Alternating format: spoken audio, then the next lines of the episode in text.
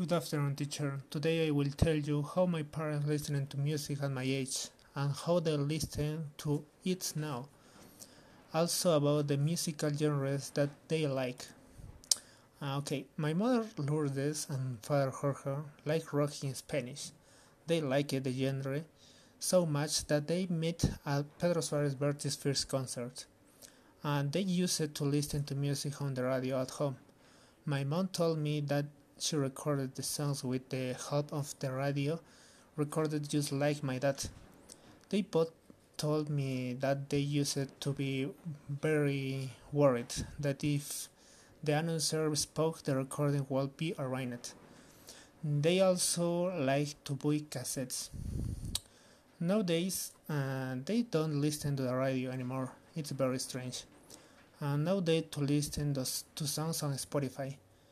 They find it more practical to do it this since they can do it any, anywhere. My father also stopped liking rock in Spanish. Now he listens to pure salsa. My mother, on the other hand, still likes rock in Spanish, but now she was become a fan of classical music. For her it's very relaxing to listen to Mozart or Beethoven. Thank you for listening. Bye. Good afternoon, teacher. Today I will tell you how my parents listened to music at my age and how they listen to it now. Also about the musical genres that they like. My mother Lourdes and father Jorge like rock in Spanish. They liked the genre so much that they met at Pedro Suarez Vértiz's first concert. They used to listen to music on the radio at home. My mom my mom told me that she recorded the songs with the help of the radio recorder just like my dad. They both told me that they used to be very worried that if the announcer spoke, the recording would be ruined. They also like to buy cassettes. Nowadays, they don't listen to the radio anymore. It's very strange. Now they like to listen to songs on Spotify. That they find it more convenient to do so as they can listen to their some favorite songs anywhere. My father also stopped liking rock in Spanish. Now he listens to pure salsa. My mother, on, on the other hand, still likes rock in Spanish, but now she has become a fan of classical music. For her, it is very relaxing to listen to Mozart or Beethoven.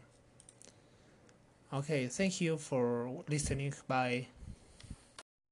Good afternoon, teacher. Today I will tell you how my parents listen to music at my age and how they listen to it now.